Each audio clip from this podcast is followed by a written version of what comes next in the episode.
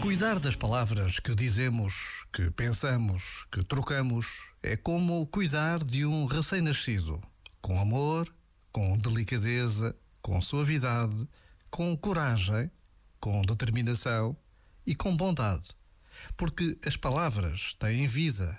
Porque as palavras são vida.